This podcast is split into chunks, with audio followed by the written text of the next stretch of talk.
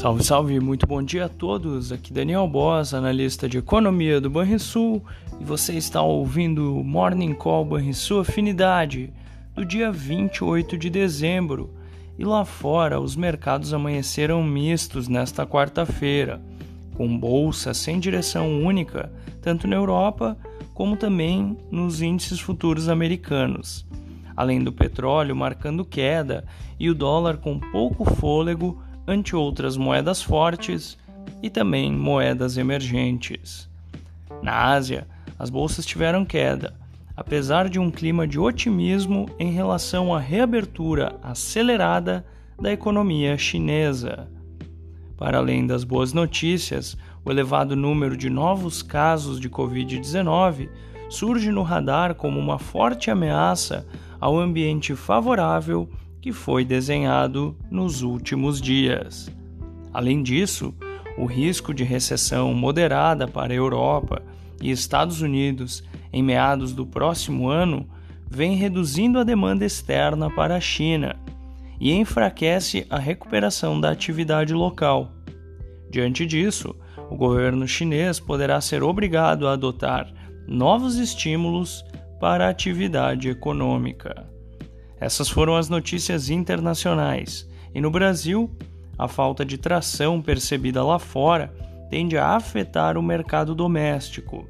Ademais, as notícias vinculadas à transição do governo federal atraem atenções.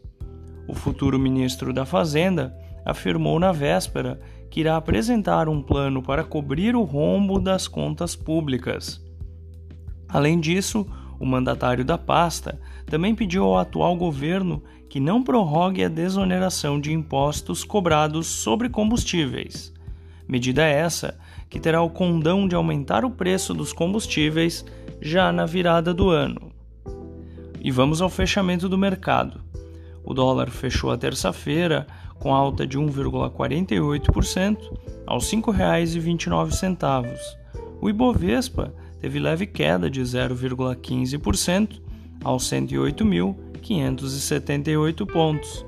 Já o S&P 500 recuou 0,4% aos 3.829 pontos.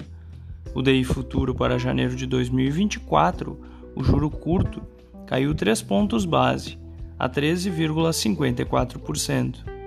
E o DI futuro para janeiro de 2027, o juro longo, subiu 3 pontos base, a 12,94%. Na agenda do dia, conheceremos os dados da sondagem industrial dos Estados Unidos, no Brasil, o resultado primário do governo, o fluxo cambial semanal e dados de emprego do CAGED. Você ouviu o Morning Call e sua afinidade com os destaques do dia. Acompanhe de segunda a sexta-feira o nosso overview.